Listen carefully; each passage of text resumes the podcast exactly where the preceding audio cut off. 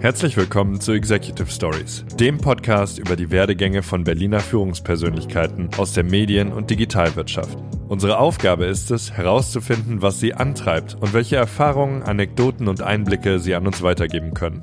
Executive Stories ist ein Podcast von Medianet Berlin-Brandenburg, produziert von Now Media mit freundlicher Unterstützung von Cluster IKT, Medien- und Kreativwirtschaft. Viel Spaß beim Anhören. Hi und herzlich willkommen zu Executive Stories. Mein Name ist Simon Ohler und heute spreche ich mit Christian Sommer. Christian ist der CEO und Executive Producer von Trickster. Black Panther, Spider-Man, Iron Man, Guardians of the Galaxy. Die größten Animationsproduktionen der Welt und Trickster ist als eines der führenden deutschen VFX-Studios in alle involviert. Wie erschafft man diese riesigen magischen Animationswelten? Und wie schafft man es, dass ein Team aus Menschen diese Mammutprojekte stemmen kann. Christian sagt, er setzt dabei auf einen kollaborativen Führungsstil und lässt sich auch gerne mal vom Junior überstimmen, wenn der die richtigen Argumente parat hat. Aber das war nicht immer so. Wir hören die Geschichte, wie Christian vom klassisch ausgebildeten BWLer und vom Vorstand eines börsennotierten Unternehmens zum kunden- und mitarbeiterorientierten Chef bei Trickster wurde. Damit genießt meine Konversation mit Christian Sommer und viel Spaß.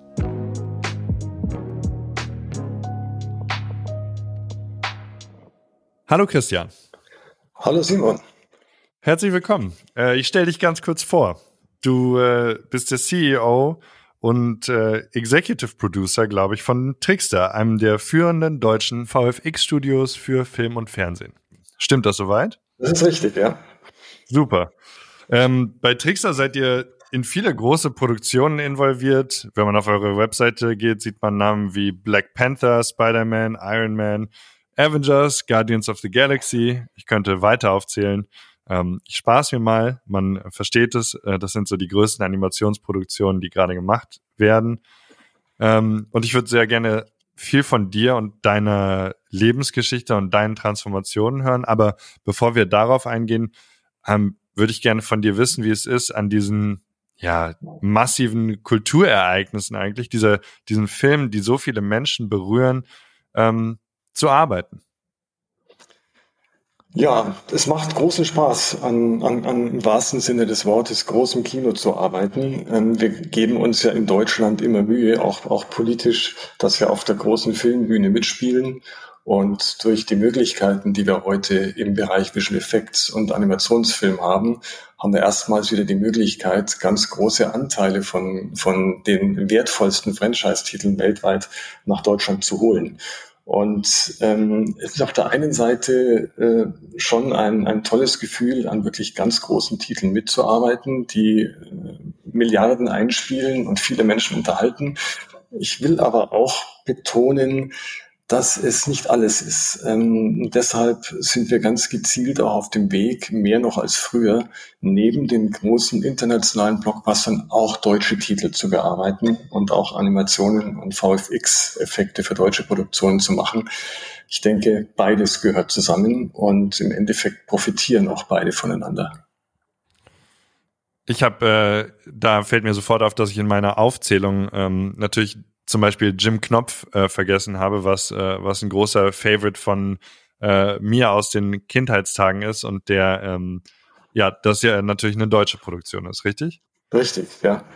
Also gerade Jim Knopf äh, ist, ist ein Beispiel für größere Produktionen. Es wird ja viel diskutiert in Deutschland. Soll man, äh, was die Finanzierung von Projekten geht, mit der Gießkanne drüber gehen? Äh, sollen äh, auch Autorenfilmer, sage ich mal, äh, ihre Filme machen, weil sie sie eben jetzt finanziert bekommen und lange davon träumen, oder sollen wir mehr vom Markt her denken? Ich denke, wir müssen uns beides leisten können. Grundsätzlich ist es wichtig, dass wir vom Markt her denken, dass wir Filme machen, die sich auch vermarkten lassen. Und da braucht man ein gewisses Budget, gerade wenn man sie international verkaufen möchte. Auf der anderen Seite soll natürlich auch, ich sage das Sahnehäubchen an Finanzierung da sein, um Kunst zu machen. Ja, wir reden ja über ein, ein Kultur- und ein Wirtschaftsgut gleichermaßen. Das ist meines Erachtens untrennbar miteinander verbunden. Und ähm, was ich eigentlich sagen will, ist, Jim Knopf, das sind natürlich Budgetregionen. Wir haben ja an beiden Teilen mitgewirkt mit befreundeten äh, anderen VFX-Häusern. Das sind Budgetregionen, ähm, die internationalen Indie ähm, entsprechen. Ja, da reden wir also über mehr als 20 Millionen äh, Budget und ähm, ähnliche Größenordnungen, also geringer, aber äh, über dem Durchschnitt einer deutschen Spielfilmproduktion liegt zum Beispiel auch ähm, die Känguru-Chroniken, die wir gemacht haben und für die unser Supervisor mit dem Deutschen Filmpreis ausgezeichnet wurde. Und ähm, insofern haben wir durch die Visual Effects und die Animationsmöglichkeiten heute, also technologisch kreativ bedingt jetzt die Möglichkeit, einfach auch Stoffe zu verfilmen, die früher schlichtweg als Realfilm nicht verfilmbar waren. Und da eröffnet sich ein neuer Markt für uns. Hat das auch was mit, ähm, du, du hast ja die Unterschiede zwischen Amerika oder grundsätzlich international und, ähm, und deutschem Film jetzt schon ähm, angeschnitten. Wie, du hast, und dann hast du gerade gesagt, dass Animation sich daraus, darauf auswirkt. Kannst du das noch ein bisschen beleuchten, wie quasi ähm, Animation und Realfilm, wie, wie sich das verhält mit Deutsch und international? Gibt es da Zusammenhänge?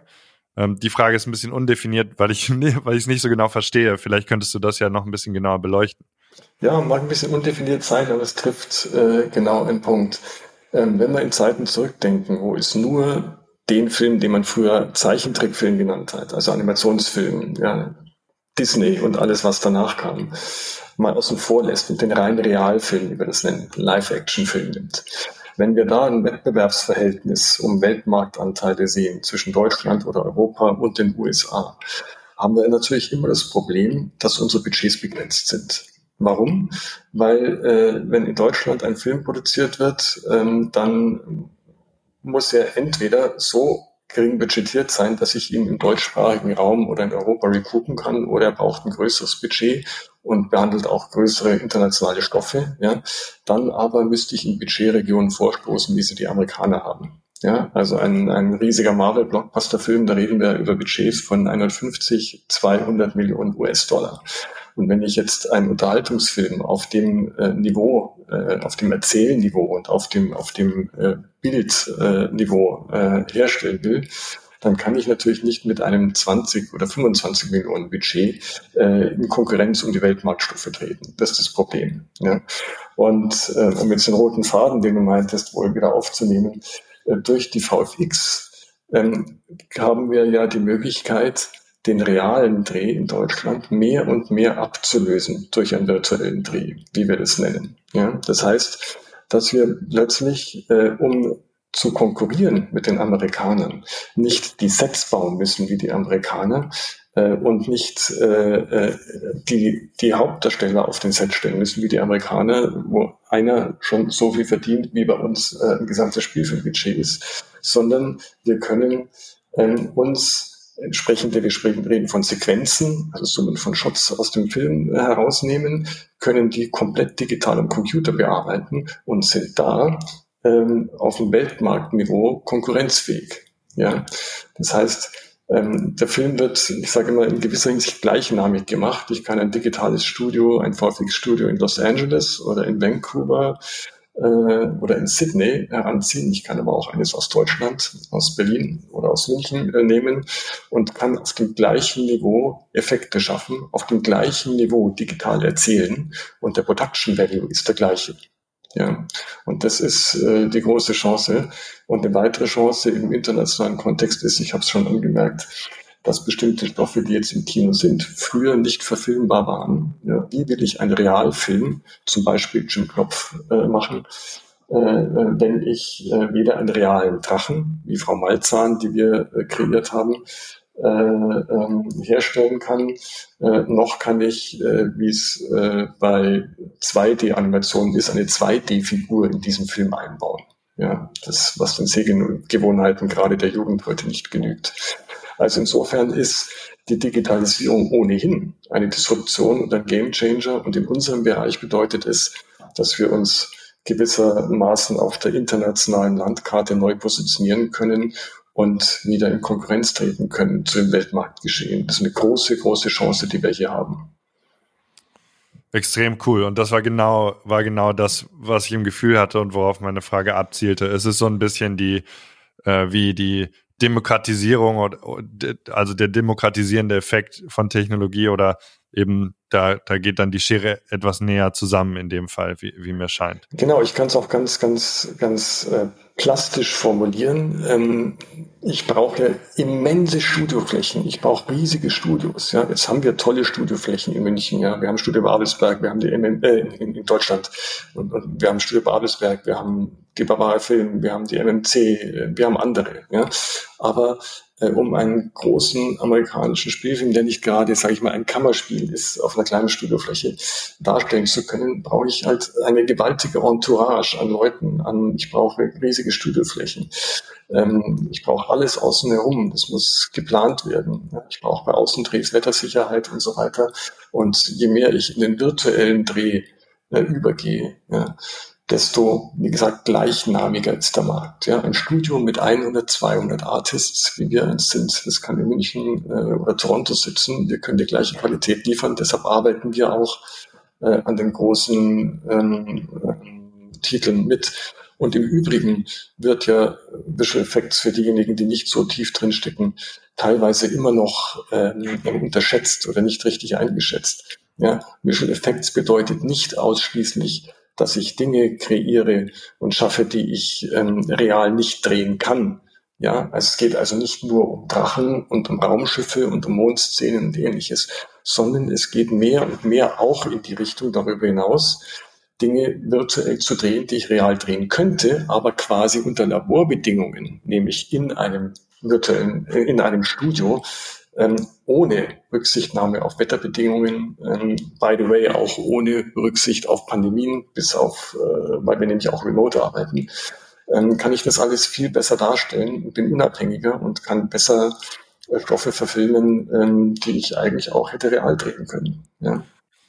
Ja, verstehe. Und das ist auch super, dass du darauf eingehst, weil ähm, ich habe mich äh, gefragt, ich, ist ja ein bisschen wie Magie, äh, Visual Effects. Man guckt den Film und man lässt sich gerne davon verzaubern. Ähm, und ich würde gerne ein bisschen hinter den Vorhang gucken und ich, ich würde gerne wissen, für jetzt den, den absoluten Laien in dem Bereich, kannst du den Prozess so ein bisschen erläutern? An was, an was spezifisch ihr zum Beispiel in so einem Film arbeitet? Kannst du ja gerne ein, ein Beispiel raussuchen und und ich meine, das muss ja unglaublich kleinteilig sein, man muss unglaublich viel erschaffen, animieren. Kannst du da einfach ein bisschen Einblick in euren tatsächlichen Arbeitsprozess geben? Das kann ich gerne machen.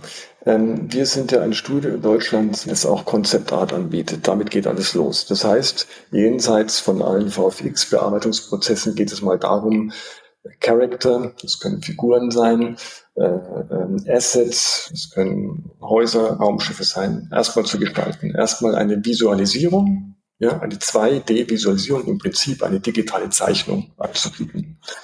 Ähm, auf der Basis äh, bekommen wir häufig einen Fuß in die Tür, ja, weil wir den Regisseuren manchmal helfen, eine Produktion visuell auch zeigen zu können und damit die Finanzierung zu ermöglichen. So haben wir das beispielsweise gemacht äh, wir haben eng mit Roland Emmerich zusammengearbeitet, als es bei Independence Day Resurgence also um das Sequel von Independence Day ging.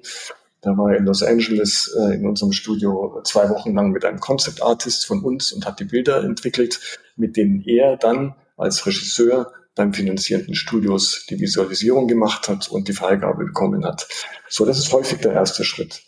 Ähm, in der Regel ist es dann so, wenn wir einen Produktionsvertrag haben mit einem Studio, äh, also uns auf ein Angebot geeinigt haben, das zum Vertrag geworden ist, dann bekommen wir die sogenannten Plates. Das heißt, wir bekommen, bekommen die, das gedrehte Material digital übermittelt vom Set. Es gibt ja unterschiedliche ähm, ähm, Arten der VFX-Produktion. Es gibt äh, Sequenzen, also eine Reihe von, von Cots, von Szenen, die voll digital nur am Computer generiert werden. Es gibt aber auch äh, real gedrehte Szenen. Das können nur Schauspieler sein, die vorm Blues- oder Greenscreen stehen.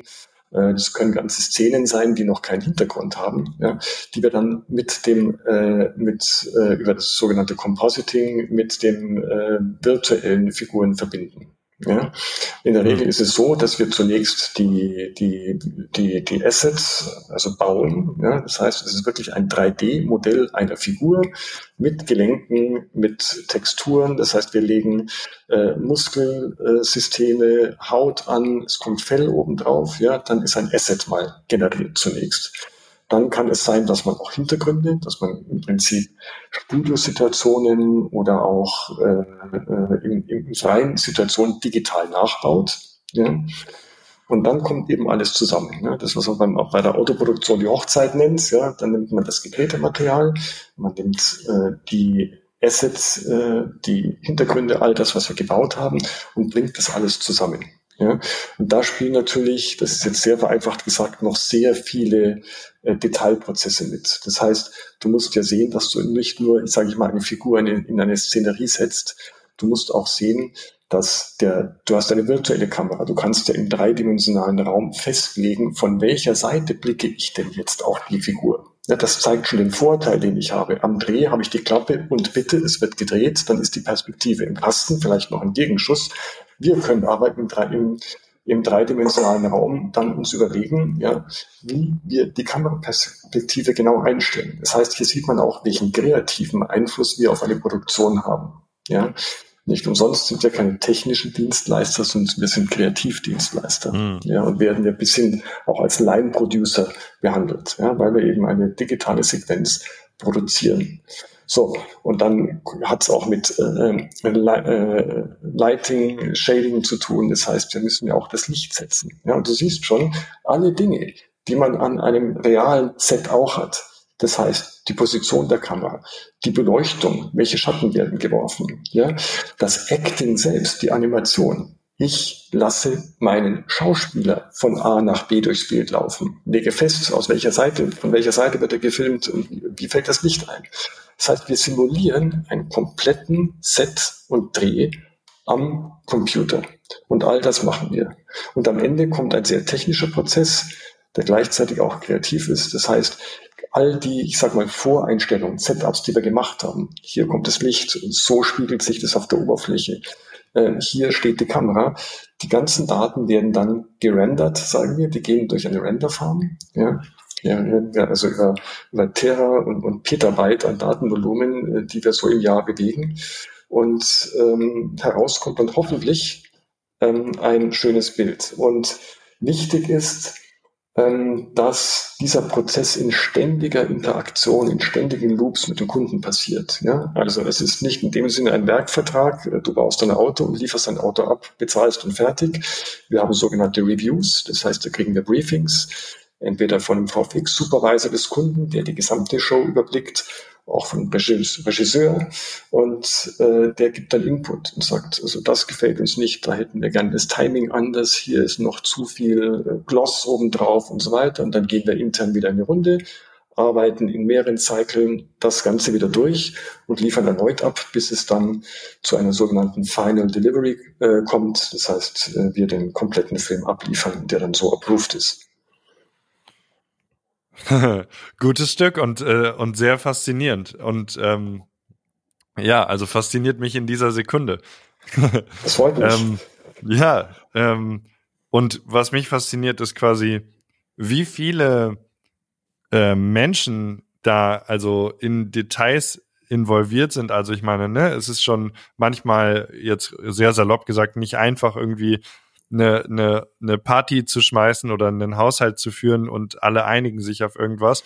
ähm, das hier ist äh, eine sehr, ähm, kommt mir vor wie auch eine sehr komplexe Leadership-Aufgabe. Und da habe ich das Gefühl, dass es, ähm, dass die Frage ist, was ist denn dann deine Rolle quasi als, als Company Leader in dem Prozess und wie stellst du sicher, dass ja dieser hochkomplexe Prozess mh, hm, ja, zufrieden vonstatten geht und dass mhm. am, am Ende was Gutes rauskommt und alle Leute, ähm, die da drin involviert sind, äh, noch, noch alle Körperteile haben und sich vertragen, mehr oder weniger, ja. ja. Ähm, eine Leadership-Frage, glaube ich. Das interessiert mich sehr. Ja, äh, Leadership ist in der Tat erforderlich, wie es in jedem Unternehmen, in jeder Organisation ist. Zumal ähm, wir haben sehr unterschiedliche Charaktere mit sehr unterschiedlichem äh, kulturellen Hintergrund. Äh, wir haben bei einer Produktion vor zwei, drei Jahren mal durchgezählt und hatten 38 Nationen im Haus. Firmensprache ist Englisch, also alles sehr international aufgestellt. Wir sind aber auch eine Familie und äh, Leadership, ähm, wie ich es verstehe, heißt, ich bin zunächst mal Teil des Teams. Das ist eine Teamarbeit und äh, in dieser Funktion kann ich mich was mein Einbringen in die Produktion und in die Prozesse betrifft, nicht überhöhen. Das heißt für mich, Leadership ist auf der einen Seite natürlich klare Strukturen vorgeben, Entscheidungen fällen, manchmal auch Entscheidungen fällen, die nicht immer angenehm sind. Man kann es nicht jedem recht machen. Auf der anderen Seite ist es aber auch, sich auf die gleiche Stufe zu stellen, wenn es darum geht, in einer sachlichen Diskussion eine Lösung herbeizuführen. Und dann lasse ich mich auch überstimmen und dann zählt das Wort desjenigen, der eine Sache am besten beurteilen kann. Und das kann ein Berufsanfänger im zweiten Jahr sein, wenn er eine gewisse Expertise hat, dann lasse ich mir von dem auch sagen, wie wir vorgehen, wenn es insgesamt im Gesamtkontext vertretbar ist. Und ich habe das Unternehmen ähm, ähm, zusammen äh, mit Partnern so organisiert, dass wir eine zweite Management-Ebene eingezogen haben, ähm, das sogenannte Senior Management Board. Und äh, unsere Philosophie ist, dass auf dieser Ebene, äh, in der sich dann alle Fachbereiche äh, vereinen, also Head of Finance, Head of Production, Technology, ähm, Head of CG für Computer Generated Images, Head of HR, wenn die zusammen sind und wir tragen zweimal in der Woche in einem Schulfix, die können alle Entscheidungen, die das Tagesgeschäft betreffen, ähm, abwägen und kommen zu einer Lösung. Und äh, äh, die Aufgabe des Managements bei uns ist es, die Entscheidungen zu fällen, die eben dort nicht unisono getroffen werden können. Wir sind also eine Art Eskalationsstufe. Ja? Und natürlich ist, ist, ist die Aufgabe des, des, des Top-Managements, ähm, die ähm, grundsätzliche strategische Ausrichtung vorzugeben. Ja, man kann in verschiedene Richtungen laufen. Ja, man kann äh, mehr oder weniger Animationsfilm machen oder nur VFX. Man kann versuchen, in die Werbung einzutreten oder nicht. Man kann sich auf äh, Streaming-Dienste konzentrieren in der Akquisition oder auf die großen US-Studios etc. Und insofern ist also meine Hauptaufgabe ähm, das Thema Strategie in Zusammenarbeit auch mit den Gesellschaftern in London und es ist die Akquisition. Und das gesamte Tagesgeschäft äh, ist abgedeckt bei uns von hervorragenden Mitarbeiterinnen und Mitarbeitern, die das gelernt haben und die das besser können als ich. Verstehe.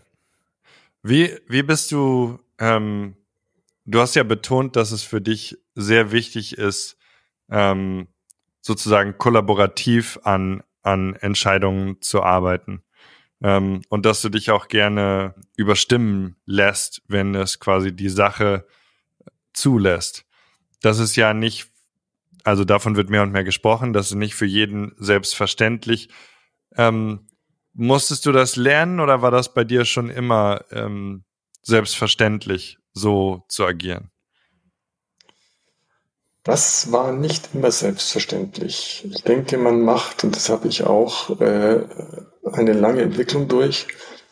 Und ähm, ich bin jetzt über 50 und wenn ich so zurückdenke an meine ersten Berufsjahre, ähm, und ich habe ja dann, ähm, nachdem ich erst bei einer Wirtschaftsprüfungs- und Beratungsgesellschaft war, direkt in Managementfunktionen, damals bei der Barbara Film angefangen. Ähm, und äh, da kommt man noch mit dem Wissen aus der Uni, mit Leadership Skills und Sachen und Durchsetzungskraft auf einem relativ hohen Ross ins Berufsleben hinein. So, so als geborener Chef so ein bisschen. Ja, ähm, ähm, das ist so ein bisschen äh, die Lust auch Chef zu sein ganz am Anfang. Ja, ähm, das habe ich immer in Fairness äh, geprägt, aber man hat sich schon hier und da brachialer, würde ich jetzt mal sagen, etwas übertrieben, durchgesetzt, als ich das heute tun würde. Ja? Ähm, man war sehr von sich überzeugt, äh, hat natürlich im Team gearbeitet, aber man hat noch die klassische BWL-Schule und Management-Schule im Rücken gehabt. Ja, so ist man einfach erzogen worden. Ja, also ich habe noch studiert in Zeiten, wo die BWL-Papste wenig von kooperativer Führung und emotionaler Intelligenz und Ähnlichem gelehrt haben. Da ging es um Produktionsfunktionen, da ging es um um Weisungsbefugnisse, um, um Organisationsaufbau und um Leadership. Ja. Man muss es lernen und es hat sich bei mir auch sehr stark äh, verändert über die Jahre, wie ich mit äh, Mitarbeitern umgehe und äh, wie ich auch versuche, Mitarbeiter zu lesen und einzuordnen. Ja, das hat sich Gott sei Dank sehr geändert und die gesamte Managementlehre hat sich auch sehr stark verändert, ja, die von einer starken produktionsorientierten äh, Betrachtungsweise, ja, einer rein logischen ähm, betriebswirtschaftlichen Betrachtungsweise mehr zu einem verhaltenstheoretischen Ansatz entwickelt hat. Das ist die neue Betriebswirtschaftslehre, ja, da komme ich her. Und verhaltenstheoretischer Ansatz bezieht eben auch Motivation, Rückkopplung, Feedbackgespräche, äh, Teamzusammenarbeit, äh, alles mit ein. Und wenn es schon kein Selbstzweck ist, kooperativ zu arbeiten, ich sag mal, weil man ein Gutmensch ist oder weil man ethische Unternehmensgrundsätze verfolgt, dann ist es doch mhm. zumindest für die, die es nicht wollen, ein Mittel zum Zweck. Denn die Mitarbeiter sind, wenn man es mal so blöd formulieren äh, darf, aber es ist richtig, ein Produktionsfaktor. Ein Mitarbeiter muss funktionieren, er muss einen möglichst hohen Output liefern. Ja, ich sage es ganz bewusst provokativ. Mhm. Ähm, ähm, aber das sollte doch, und das gilt ja für mich selbst auch, ja, ich werde auch bezahlt und ich muss mich auch rentieren aus der Sicht des Gesellschafters. Ja, und genau das verlange ich von Mitarbeitern auch. Und diese Rendite ist natürlich eine bessere, wenn der Mitarbeiter Spaß an der Arbeit hat, wenn er motiviert ist, wenn er gerne kommt, dann liefert er im Endeffekt auch bessere Arbeitsergebnisse ab. Und ein mehr oder weniger harmonisches Arbeitsumfeld im Unternehmen dient ja nicht nur dem Produkt, sondern es macht das Ganze auch leichter steuerbar und äh, weniger problembehaftet. Ja, wenn ich ständig äh, Mitarbeiter nur treibe, zu Höchstleistungen antreibe, ja, vielleicht mache ich dann auf den ersten Blick zwei Prozent mehr Gewinn, auf den, äh, auf den, bei genauer Betrachtung aber verliere ich diese zwei Prozent vielleicht wieder über Friktionen, über Reibungsverluste, über eine aufgestockte Personalabteilung, die mit Konfliktmanagement ähm, und ähnlichen Dingen belastet ist. Also insofern ähm, muss man da einen weitsichtigen Blick haben und erkennen, wie wichtig ein gutes Betriebsklima ist. Und ich behaupte, bei allem Stress, den wir haben und bei allen Crunch Times, die wir kurz vor Deliveries haben, wir haben ein gutes Betriebsklima und das merkt man auch an unserem Produkt, sprich an den Effekten, die wir abliefern. Hm. Very special effects. Ähm, ähm, lass uns doch kurz ähm, die, die Timeline ein bisschen wechseln und ähm, in, in deine eigene Vergangenheit zurückgehen und ähm, dann, ähm, dann zum Ende hin ein bisschen sehen, wie quasi die, die Transformation, die ähm, du andeutest, quasi auch ähm, in dir vonstatten gegangen ist. Ich würde gern wissen, äh, wie und wo du aufgewachsen bist und ähm, wer deine Eltern waren und wie, wie deine Kindheit und äh, Jugend so verlief. Mhm. Ja, ich bin äh, in München aufgewachsen, geboren und aufgewachsen. Und ähm, meine Eltern äh, kamen aus, aus, aus dem Oberpfälzer Raum und aus dem Sudetenland. Ähm, das heißt, meine Mutter war Kind von, von Flüchtlingen äh, aus dem Sudetenland und von Vertriebenen. Und ähm, ja, es war, ich sag mal, wie sagt man, ein gut Haushalt zunächst. Äh, Vater hatte eine eigene Steuerkanzlei. Meine Mutter war zu Hause, wie das damals ja fast doch üblich war, muss man sagen, in den 60er, 70er Jahren. Ähm, und ähm, ja, dann kam es äh, zu, ähm, ich war ja vorgewarnt, dass wir auch persönlich reden. Ähm, dann kam es schon zu, zu einem Bruch in der Familie, als äh, meine Eltern sich getrennt haben. Ich bin gerade eingeschult worden, war sechs Jahre alt. Und das war dann eine schwierige Zeit äh, für mich. Das kann ich schon zugeben. Insofern, äh, meine Mutter war, wie gesagt, vorher zu Hause, hatte Friseurin gelernt und musste dann als Konturistin, wie man damals, damals nannte, heute würde man vielleicht Sachbearbeiterin äh, nennen, ähm, für relativ wenig Geld wo arbeiten und musste sich um ihren Sohn kümmern und, und äh, mein Vater hatte ja freundlich formuliert, relativ wenig Interesse, äh, sich um seinen Sohn zu kümmern. Und ähm, das war eine schwierige Zeit für mich. ja, muss man sagen, das war so, so meine Kindheit. Ich habe halt immer dann auf, auf Freunde geschielt, äh, die mehr Geld hatten, die, die im Urlaub gefahren sind und, und, und die, äh, wo vor dem Weihnachtsbaum eben eine sechs- oder siebenköpfige Familie saß und nicht nur die Mutter äh, und die Oma. Ja. Und mhm. insofern, ähm, warum erzähle ich das so offen? Weil es mich schon auch geprägt hat, weil ich der Überzeugung bin, also für mich trifft es zumindest zu, ähm, das, was dann kam. Und ähm, ich habe schöne Zeiten erlebt und, und, und, und beurteile meine jetzige Situation auch, auch, auch als sehr schön. Ich nehme das nicht als Selbstverständnis, äh, sondern das ist eine Mischung aus ähm, es sich erschließen, sage ich mal, und sich erarbeiten. Aber es ist auch äh, immer eine relative Zufriedenheit. Also ich erinnere mich oft an meine Kindheit zurück und denke mir, hm, okay, ähm, als ich so sieben, acht, neun Jahre alt war, hätte ich damals nicht gedacht, dass ich es, dass ich mich in eine Richtung entwickle, in der ich heute stehe. Insofern, es heißt ja immer, die Kindheit prägt. Das war mit Sicherheit bei mir sehr stark der Fall. Hm. Und, und wie ist dann deine, wie ist dann äh, diese Zeit verlaufen? Du hast ja äh, gesagt, es, es war für dich schwer. Ähm, wie, wie hast du so deine Zeit verbracht und ähm, hat dich das dann auch quasi ähm, beeinflusst? Also äh, ich, ich nehme mal an, äh, negativ im Verhalten. Mich interessiert halt, wie, wie sich da, wie du die Wandlung geschafft hast. Ähm, da, dahin, wo du heute bist. Also frage ich mich, ob ähm, nur um es bildlich darzustellen, was, was dann, wie du dann damals so, was du so gemacht hast mhm. und, mhm. und, wie das für dich war. Ja, also ähm, ich habe ähm, zunächst den, den Übertritt aufs Gymnasium nicht geschafft ähm, und äh, weil ich mich einfach mit vielen anderen Dingen befasst habe, aber nicht mit Lernen. Und äh, ich meine, Schulgrenzen ist ja ein Kavaliersdelikt, das habe ich äh, sehr intensiv betrieben, äh, mit allen Begleiterscheinungen. Ähm, und ähm, letztendlich äh, hatte ich dann überhaupt keine Chance, aufs Gymnasium zu kommen. Ich hatte aber äh, eine, eine Oma äh, und äh, eine Mutter, die nur das Beste für mich wollten. Und meine Oma hat alles Geld zusammengekratzt und äh, hat dann äh, ein, eine Privatschule für mich finanziert. Ja. Ähm, das war, muss man heute sagen, die gibt es auch nicht mehr. Keine besonders äh, hochwertige Privatschule. Das war eine Privatschule, die staatlich genehmigt und nicht anerkannt war. Das heißt, die hat selbst auch keine Prüfungen abnehmen können. Und es war so ein bisschen ein Sammelsurium von, von Mitschülerinnen und Mitschülern, die ich hatte, äh, wo die Eltern, das war bei mir das Gleiche, wollten, dass das Kind Abitur macht ähm, und die auch das Geld hatten, das zu bezahlen.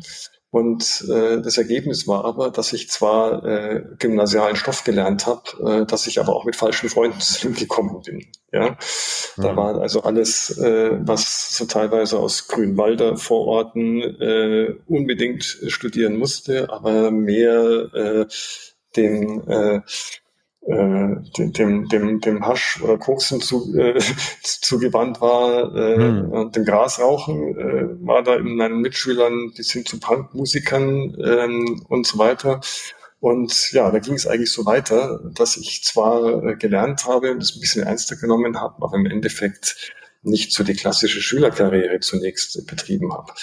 Ähm, und dann, du hast gefragt, wie wurde dann aus mir das, äh, was ich jetzt äh, bin, ja, da gab es, es hat ja jeder Mensch so Wendepunkte im, im, mhm. im Leben. Und da gibt es einen extremst prägenden Wendepunkt bei mir. Wie ich schon gesagt habe, die Schule konnte Prüfungen nicht abnehmen. Ich war da bis zur zehnten Klasse. Und ähm, ich wollte dann auf die Oberstufe eines staatlichen Gymnasiums. Und dazu musste ich dann äh, zum Ablauf der 10. Klasse eben an ein staatliches Gymnasium fahren und wurde dort äh, geprüft. Und das hieß damals so schön, wenn ich mich recht erinnere, Prüfung zur Feststellung der Oberstufenreife. Und ähm, ich werde es nie vergessen, ähm, ich weiß nicht, wie viele Schüler wir waren, wir waren zwei Jahrgangsstufen, vielleicht 30, 35 Schülerinnen und Schüler. Und die Direktorin damals hat es sich nicht nehmen lassen, jeden ähm, zu Hause anzurufen und ihm das Prüfungsergebnis mitzuteilen. Und das ging nach Alphabet. Und mit dem Namen S ist man relativ weit hinten. Äh, und äh, man tauscht sich ja aus. Und einer nach dem anderen war durchgefallen mit Hagel und Granaten. Und ich stand da, ich, ich erinnere mich noch so, als ob es gestern gewesen wäre, an einem beigen Bakelit-Telefon äh, auf grünen äh, Teppichfliesen im Flur der Schwabinger Wohnung meiner Mutter, damals auch in meiner Wohnung, und habe eine Absage nach der anderen durchgefunkt bekommen. Und dann ging das Telefon, die Direktorin war dran und äh, ich hatte es geschafft. Und wie sich dann herausgestellt hat, war ich der Einzige des gesamten Jahrgangs, der diese Prüfung geschafft hatte. Und ähm, das sind so Momente, äh, wo man sich erstmal hinsetzt und äh, vor Fassungslosigkeit heult wie ein Schlosshund äh, und seiner Mutter in den Armen liegt und es nicht fassen kann. Das ist so wow. diese, dieser, dieser erste Moment, so eine Mischung aus äh, Schock äh, und Begeisterung, nicht glauben wollen. Und es hat dann Wochen und Monate gedauert, bis ich begriffen habe, dass ich jetzt wirklich eine Chance habe. Und das war auch gut fürs, fürs Selbstbewusstsein. Ne? Ich hatte also nie, also ich war nie der, der die Mädels angesprochen hatte, ja, sozusagen. Mhm. Und ähm, ich habe äh, schon einen ziemlichen Push damals in Sachen äh, Selbstbewusstsein bekommen und habe vor allem sehr stark äh, selbst reflektiert und mir überlegt, also wenn ich diese Chance jetzt nicht packe, ähm, auf einer staatlichen Schule einen ordentlichen Abschluss zu machen, dann zu studieren, dann weiß ich auch nicht wie. Und ja, habe dann einfach äh, Gas gegeben, war dann eben, äh, habe dann neue Freunde gehabt, äh, die einen positiven Einfluss auf mich hatten, mit denen ich Leidenschaften und Hobbys geteilt habe. Äh, und ähm, war dann, es war übrigens eine reine Jungenschule, sowas gab es damals noch in München. Mhm. Ähm, ähm, und habe dann dort äh, an dem staatlichen Luitpold-Gymnasium ein ordentliches Abitur hingelegt. Und ich denke an diesem Punkt äh, häufig zurück, sind ja häufig Nuancen, die entscheiden. Ja, der sprichwörtliche Schmetterlingsschlag, der das Weltklima beeinflusst. Ähm, eine Note, ein Punkt mehr oder weniger hätte in die andere Richtung gehen können. Dann wäre ich ohne Abschluss nicht mal mit mittlerer Reife da gestanden. Äh, und ja, was hätte ich dann gemacht? Ja, vielleicht hätte ich dann eine Lehre gemacht und einen zweiten Bildungsweg oder sonst irgendwas. Aber ich denke nicht, ähm, dass ich den Weg eingeschlagen hätte, äh, den ich im Endeffekt dann gegangen bin, wenn es anders verlaufen wäre nach der zehnten Klasse. Ja, ja. Wahrscheinlich äh, hätte dich auch wa was anderes, also ne, ein anderer Einschlag wäre passiert oder vielleicht hättest du noch eine extra Runde irgendwo äh, drehen müssen und vielleicht hättest du auch den entscheidenden Moment äh, gefasst, aber so kann man sich natürlich über so einen, ja, so einen entscheidenden Moment, aus dem man dann auch so viel macht, sehr glücklich schätzen. Ja, richtig.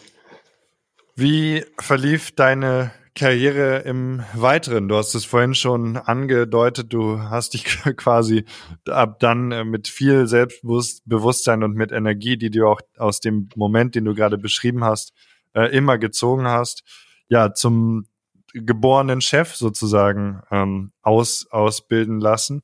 Ähm, kannst, du, kannst du das näher beschreiben, wie, wie dann deine quasi weiterführende äh, Karriere verlief und, und was du da so für Erfahrungen gemacht hast. Mhm. Also ich wusste ja zunächst nach dem Abitur, ähm, ich bin jetzt seit 25 Jahren Filmmensch, so als ob ich nie was anderes im Kopf gehabt hätte. Das war am Anfang gar nicht so. Ich hatte, außer dass ich äh, Rezipient war sozusagen, mit Film nichts äh, am Hut. Ähm, ähm, und äh, ich habe mir gefragt, ich habe mich gefragt nach dem äh, äh nach der Schule, was, was studierst du jetzt? Und wenn du halt nicht weißt, was du machen willst, dann machst du zumindest etwas, wo du gute Berufsaussichten hast. Ne? So ganz ein bisschen im Hinterkopf ähm, war noch die, die Steuerkanzlei meines Vaters, wobei ich zu meinem Vater ein, wie gesagt, äh, nicht gutes Verhältnis hatte. Ähm, und habe ich gedacht, gut, BWL oder Jura sind eigentlich die klassischen Fächer. Damals gab's, war man ja von den Studienmöglichkeiten nicht so breit aufgestellt wie heute. Mhm. Ähm, was machst du? Mein bester Freund damals, der um die Ecke aufgewachsen ist, hat Jura gemacht. Äh, ich habe BWL gemacht. Und ähm, nach dem Motto, dann kannst du ins Management, da kannst du Geld verdienen. Ähm, und äh, die Option, eventuell die Steuerkanzlei deines Vaters zu übernehmen, die hältst du dir auch offen. Das war so die, die Abwägung. Und bin dann hier an die LMU in München ins BWL-Studium gegangen und habe äh, mir da die schwerste Kombination gesucht, ähm, ja, während sich viele mit, mit empirischer Forschung und Marketing auseinandergesetzt haben, habe ich äh, so das, was damals die Horrorkombination München galt, nämlich betriebswirtschaftliche Steuerlehre und Wirtschaftsberatung und Revision genommen. ähm, und äh, aber es hat mir gut getan, weil es sehr strukturiert ist und äh, so nebenbei ja auch fast schon eine Rechtswissenschaft ist, die Steuerlehre. Ja, das hilft mhm. auch. Und äh, bin dann, äh, nachdem ich dann mein äh, Examen gemacht hatte, äh, zu einem weltweit tätigen Wirtschaftsprüfungs- und Beratungskonzern, PwC. Die hießen damals noch anders, da gab es ja auch Mergers und, Fusionen. Ähm, und ähm, wollte eigentlich das fortführen und mich auf Steuerberater und Wirtschaftsprüfer vorbereiten. Und ähm, dann kamen zwei Dinge, die meinen Weg Richtung Film beeinflusst haben. Einmal die grundsätzliche Unlust, äh, nachdem ich dann zwei Jahre im Job war, äh, nochmal auf ein Steuerberatungs- und Wirtschaftsprüfungsexamen zu lernen. Ja. Das ist etwas, äh, was ich auch meinen Kindern und vielen mitgebe. Ausbildung sollte man durchziehen. Ähm, wenn man einmal eine Pause hat und Geld verdient und sich an den Rhythmus gewöhnt hat, man entfernt sich, man lernt zwar immer weiter, aber dieses, dieses wirklich heftige Lernen, Examen machen und so weiter, wenn man sich da mal über Berufsjahre davon äh, erlernt, äh, entfernt, wird es meines Erachtens schwieriger. Ja, und ich hatte schlichtweg keine Lust mehr, nochmal zu lernen, noch dazu, weil die Prüfungen zu diesem Examen einmal schwer waren, aufwendig waren und es anders war als im Examen. Wenn du im Examen oder im Abitur halbwegs gut bist und dich anstrengst, ja, dann schaffst du das auch. Aber es gibt ja einen Berufsstand bei den Steuerberatern und Wirtschaftsprüfern, da gibt es eine Wirtschaftsprüferkammer und äh, die regulieren ja auch immer ein bisschen, ich sage mal, wie viele Taxikonzessionen im Umlauf sind. Ja, das ist übertragenen mhm, Sinne. Mhm. Und äh, mal hast du es mit einer ordentlichen Leistung geschafft, mal nicht. Das war mir zu unsicher. Und wie gesagt, die Lust dazu hatte ich auch nicht. Und dann kam, ich habe von zwei Effekten gesprochen, noch ein Zufall dazu. Nämlich, wir hatten damals in der Firma eine sogenannte Treuhandabteilung für Film und Fernsehen und denen ist eine Mitarbeiterin weggebrochen und die haben dringend Bedarf gehabt. Ja, das war eine Abteilung, die hat äh, sich äh, treuhänderisch um Filmproduktion gekümmert. Ja, ähm, man weiß ja, dass Filmproduktionen äh, sehr stark äh, gefördert sind, um auf dem Weltmarkt mitmischen zu können äh, weiß auch, dass Auftragsproduktionen natürlich dann geprüft werden. Es war damals so, da gab es eine Auftragsproduktion, keine Ahnung, von ZDF und dieses Budget ist zum Beispiel in meinem Fall zu Derrick, zu dieser äh, ähm, damals berühmten äh, Krimiserie gegangen und da musste jemand quasi im Auftrag des Senders Belegprüfung durchführen und prüfen, ob die Mittel auch zweckbestimmt verwendet wurden. Ja? Ähm, und ähm, dann habe ich das gemacht und das war dann, ich war dann 26, 27 Jahre alt, ein junger Kerl, bin in die WP-Gesellschaft gegangen und es war für mich dann im wahrsten Sinne des Wortes großes Kino, ja. Da, da wurdest du natürlich, ich sage mal, gewissermaßen hofiert am Set, ja, oder kommt der, der sozusagen der Entsandte, der Prüfer des ZDF, hm. und der guckt, ob wir hier alles richtig machen, äh, der redet mit der Filmgeschäftsführung, äh, bin dann mit Schauspielern abends äh, am Set gewesen, man hat zusammen gegessen und war dann in dieser, ähm, ja, was heißt schillernd, also in dieser Welt, die eben äh, im Verhältnis zu dieser Wirtschaftsprüfungswelt und Beratungswelt, die ich gelernt hatte, so diametral entgegengesetzt war. Ja? So, und das kam eben beides zusammen. Ich hatte keine Lust, WP-Examen zu machen. Ich äh, habe so ein bisschen Blut geleckt, was dieses Kreativgeschäft betrifft. Zwar weiter mit Zahlen zu arbeiten, trotzdem aber mit Kreation zu tun zu haben. Also habe ich dann nach zwei Jahren gesagt, okay, guckst du mal, was im Markt möglich ist. Und habe mich dann umorientiert. So mhm. bin ich dann zu Bavaria Film gekommen.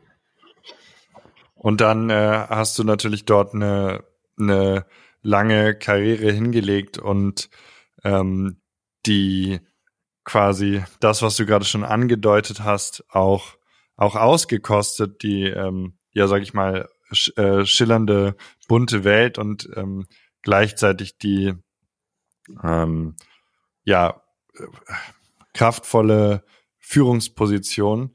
Und ich, ich will gleich in die Frage mit einfließen lassen, ähm, weil wir leider nicht mehr ewig Zeit haben, äh, so leid mir das tut. Ich weiß aber auch, dass in dir in der Zwischenzeit, und da will ich auf jeden Fall noch drauf hinauskommen, eine, eine Transformation vorgegangen ist, die ähm, das Ganze ähm, inzwischen ein bisschen anders sieht, was so die, ähm, ja, du, du hattest mir, glaube ich, gesagt, so die, die Manschettenknöpfe und alles, was dazu gehört, betrifft. Könntest du kurz beschreiben, was, wie, wie die, deine Karriere so verlief, aber dann auch darauf eingehen, was sich da jetzt in, in dir geändert hat und wie du vielleicht mh, hm, ja, das alles jetzt e-, etwas anders siehst. Das, das, das würde mich noch sehr interessieren. Vielleicht können wir das zusammenbringen. Ja, okay, ich kann es versuchen, ein bisschen kürzer zu fassen. Also bei der Bavaria bin ich als Geschäftsführungsreferent eingestiegen. Du hast vorhin von geborenen Manager äh, gesprochen. So ist es natürlich nicht, weil Manager äh, wird man nicht aufgrund einer, einer, einer Funktion. Man, man muss es lernen, man muss sich einfühlen. Und hatte da spannende Jahre, war ähm, von Anfang an äh, mit viel Verantwortung betraut ähm, und ähm, habe äh, eben Leute kennengelernt wie Sophia Loren, Michael Douglas und so weiter. Ähm, war eine sehr spannende Zeit.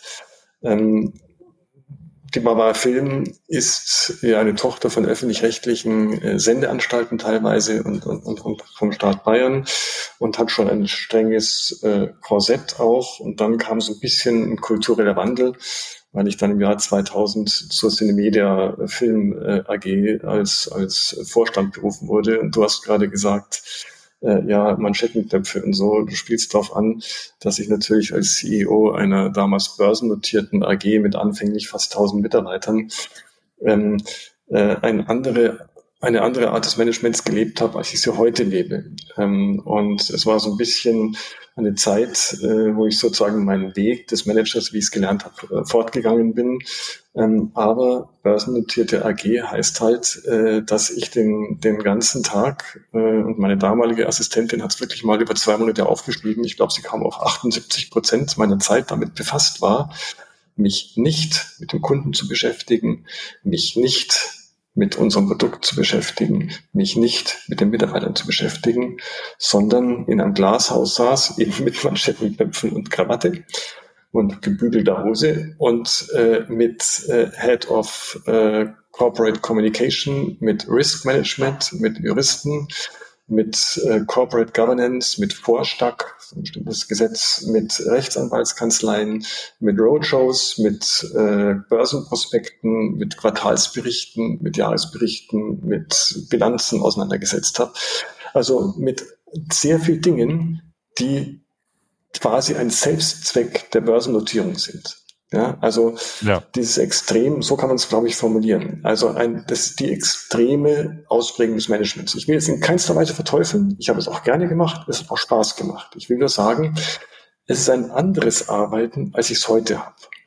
Und ähm, als ich bei der Cinemeda raus bin, das war dann im Jahr 2013, äh, da wollte ich erstmal ein Sabbatical machen, ja, äh, also die Manschettenköpfe weggelegt äh, und ja, war dann auch einen längeren Urlaub bei einem befreundeten Regisseur auf, auf Mallorca in, in seinem Haus und habe viel nachgedacht.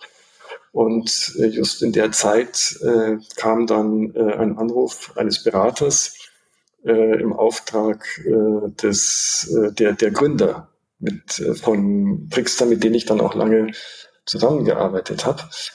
Ähm, und äh, ich möchte doch mal äh, da ein bisschen unterstützen, kaufmännisch. Ne?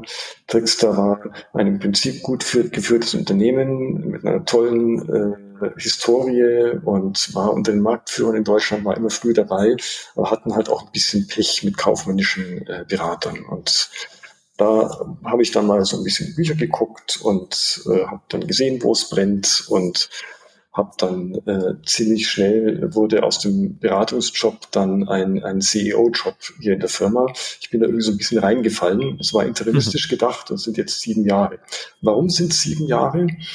Weil ich eben den Gegenentwurf zu dieser börsennotierten Führung äh, äh dann gelebt habe. Ich habe äh, im wahrsten Sinne des Wortes die Manschetten abgelegt, der Ärmel hochgekrempelt und arbeite jetzt sehr, sehr eng mit den Mitarbeitern zusammen. Ich äh, akquiriere selbst äh, zusammen mit, mit äh, meiner Geschäftsführungskollegin Simone Kraus ähm, und vielen anderen.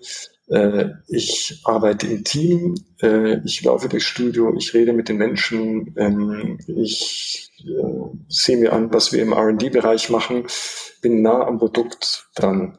Und ähm, ich habe gelernt für mich, ähm, was der eigentliche Luxus ist. Ja, der Luxus ist, äh, die Dinge zu machen und machen zu können, die einem Spaß machen, dass man nicht auf Ranks und Titles Rücksicht nehmen muss, ähm, dass man Dinge macht, äh, die einen auch äh, erfüllen, die eine Work-Life-Balance ermöglichen und nicht nach dem nächsten Titel zu streben und zur nächsten börsennotierten AG als CFO. Ja, alles schöne Berufe. Ich würde es auch nie ausschließen, sowas wieder zu machen. Alles zu seiner Zeit.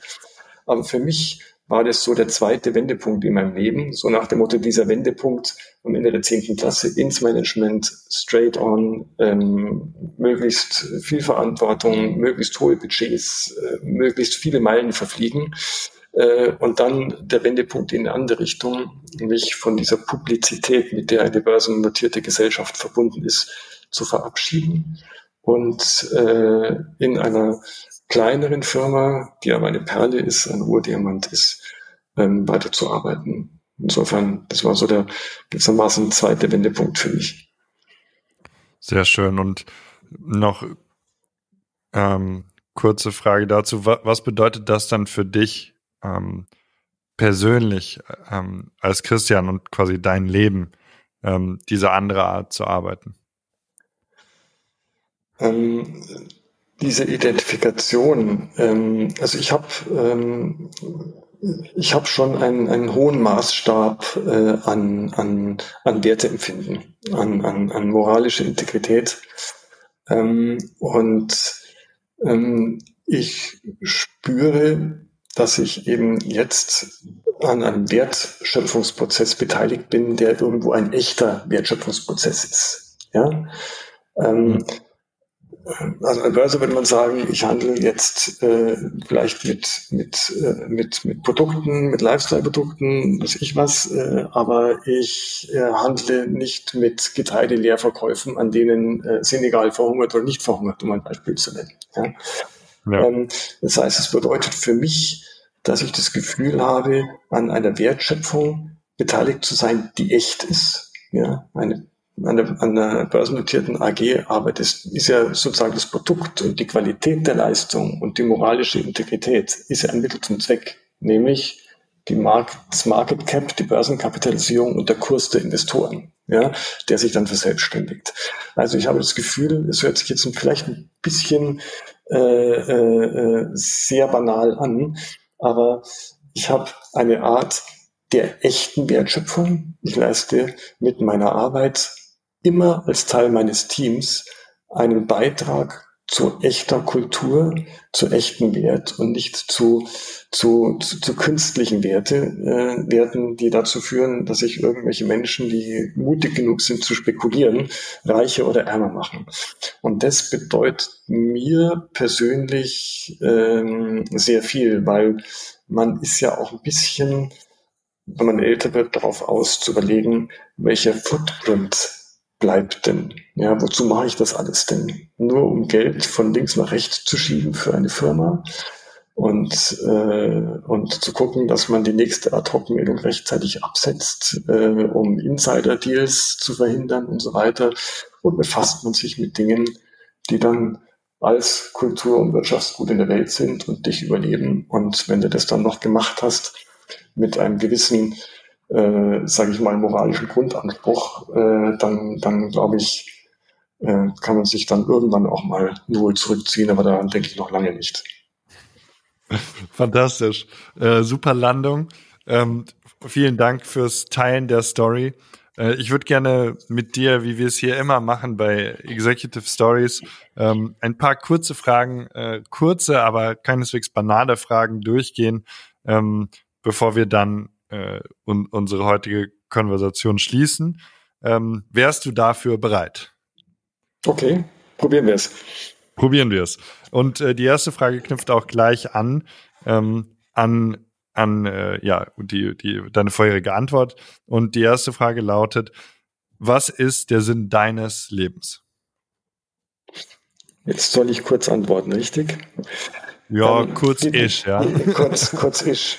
Ähm, ja, das kann man so oder so sehen. Jetzt, jetzt muss ich denken, also ich kann es so interpretieren, was ist für mich der Sinn meines Lebens ähm, und äh, was ist ganz objektiv äh, der Sinn äh, des Lebens meines Lebens. Also ich sag, ich fange mal kurz an mit der Familie. Ja, also mein Dreh- und Angelpunkt, da kann, können mir die Jobs um die Ohren fliegen, wie sonst noch was, ist die Familie. Das ist meine Frau und das sind meine zwei Töchter.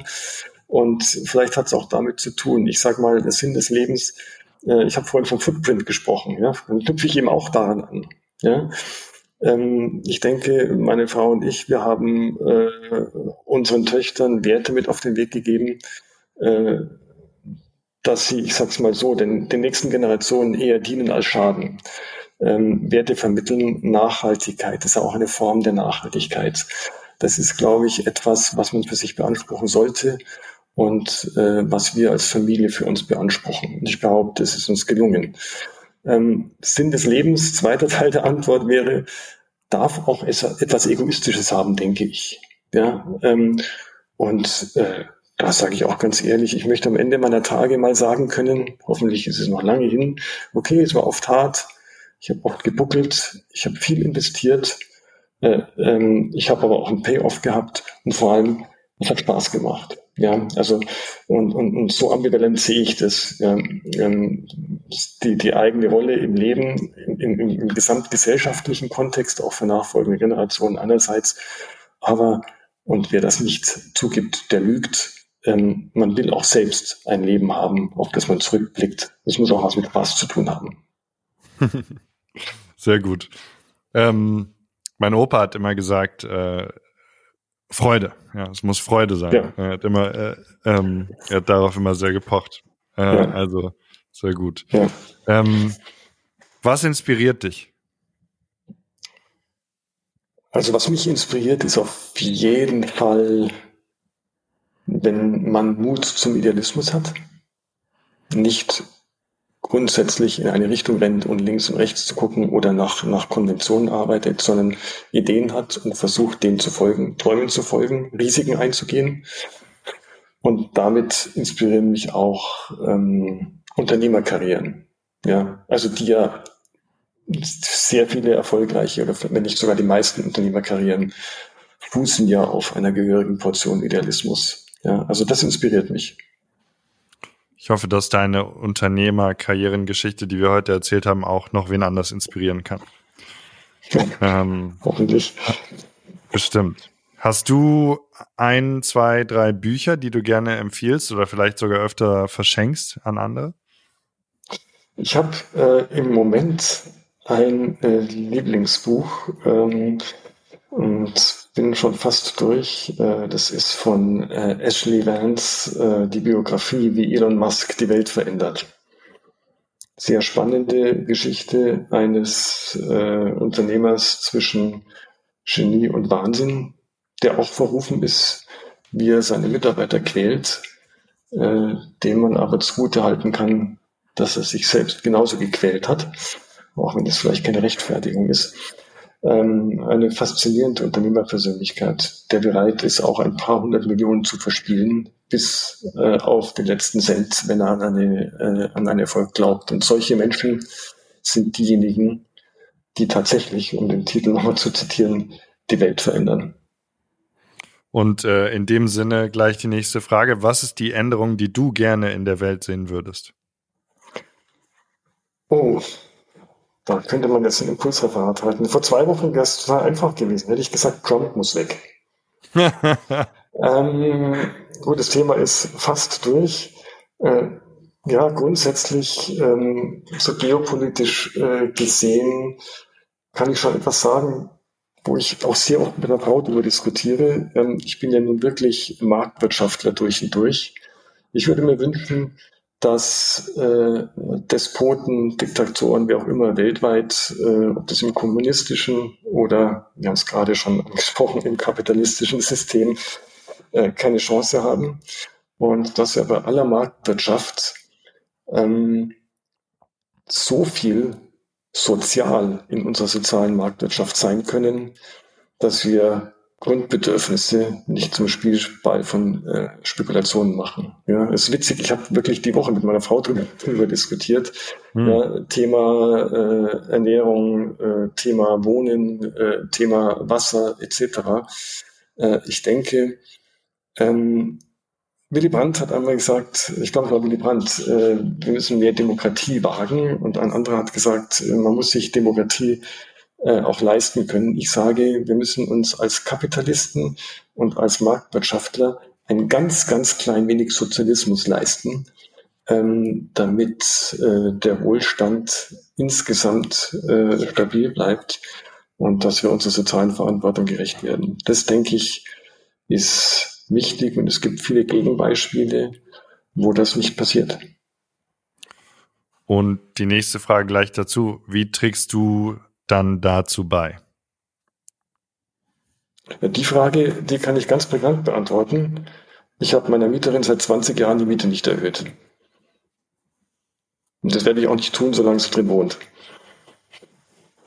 Verstanden. Ähm, es ist wahrscheinlich gut, dann wirklich bei pragmatischen Dingen äh, anzufangen. Richtig, es sind die Kleinstbeiträge, ähm, die bei vielen auf Unverständnis äh, stoßen, aber ähm, ich denke, äh, so kann man, ich bin ja in, in, in Berlin und München und äh, ähm, wenn ich gerade in München, in Berlin ist ja genauso schlimm inzwischen, die äh, Mietpreisspirale ansehe, ähm, und dass die, die Immobilienvermögen haben, automatisch noch reicher werden, ja, was ja keinster Weise verwerflich ist, äh, äh, da gehöre ich auch dazu. Äh, dann kann man zumindest äh, am anderen Ende äh, ein bisschen was zurückgeben und ähm, das ist mir schon wichtig. Hast du auf deinem Weg irgendwas verloren, das du gerne wiederbekommen würdest? Ja, ich habe auf meinem Weg, insbesondere in den ersten Jahren, ein paar gute Freundschaften verloren, die ich sehr vernachlässigt habe. Und die ich zum Teil auch nicht wiederbekomme. Verstehe. Und was, letzte Frage, was ist eine Sache in deinem Leben, die du noch nicht gemacht hast, die du gerne machen würdest? Also tatsächlich etwas, also es sind einfach nur, nur profane Dinge. Ich habe ein sehr wechselvolles Leben gehabt bisher. Es sind profane Dinge wie äh, mit meinem Motorrad mal weiterzufahren, also nur bis zum Tegernsee. Ja, das ist so ein bisschen, so ein bisschen Klischee, aber so ein bisschen so Adventure, ja. Oder worüber ich in der Tat häufiger rede, äh, in den Rocky Mountains mit guten Freunden zum Heliskiing zu gehen, mit äh, Rotwein, loderndem Kaminfeuer, wirklich Klischee, aber es ist so in einem Blockhaus und vielleicht inklusive Streichholz ziehen, wer den Braunbären vor der Tür verjagt. Bei drei Meter Schnee. ja, das, äh, das ist ein schönes Abenteuer und das wünsche ich dir und da, äh, daran ist auch gar nichts falsch, ähm, würde, würde ich mir mal leisten zu sagen. Ähm, wir sind am Ende angekommen. Ich danke dir vielmals, Christian, für deine Offenheit und deine Einblicke. Und ähm, wenn du der ganzen Sache hier noch etwas äh, hinzufügen möchtest, hast du jetzt das letzte Wort. Das letzte Wort habe ich häufig in Meetings, äh, deshalb äh, will ich das gar nicht beanspruchen. Ich will mich äh, bei dir bedanken für das Gespräch, das Spaß gemacht hat und in Windeseile äh, vergangen ist. Ähm, ich habe ja auch in die anderen Podcasts, die du bereits produziert hast, ähm, reingehört. Ich finde es eine spannende Reihe und kann euch nur ermutigen, das weiter, weiterzumachen. Man kann so viel lesen, wie ich das ja auch tue, über die großen Thyssens und Krupps und äh, Quants und Musks. Alles faszinierende Lebensläufe. Aber alles das was, ich sage mal in Anführungszeichen, zwischen den normalen Arbeitnehmern, äh, die in den Hierarchie, äh, hinter den Hierarchien der Unternehmen arbeiten und den großen Superstars passiert, was da an Management passiert. Und das in solchen disruptiven Zeiten, in denen wir sind. Äh, das sind sehr viel spannende Geschichten. Und deshalb nochmal Danke und Ermutigung, äh, weiterzumachen. Vielen herzlichen Dank, Christian, und äh, ich hoffe, wir sehen uns bei Zeiten im echten Leben. Sehr gerne. Alles Gute. Herzlichen Dank und bleib gesund. Bis bald. Bis bald.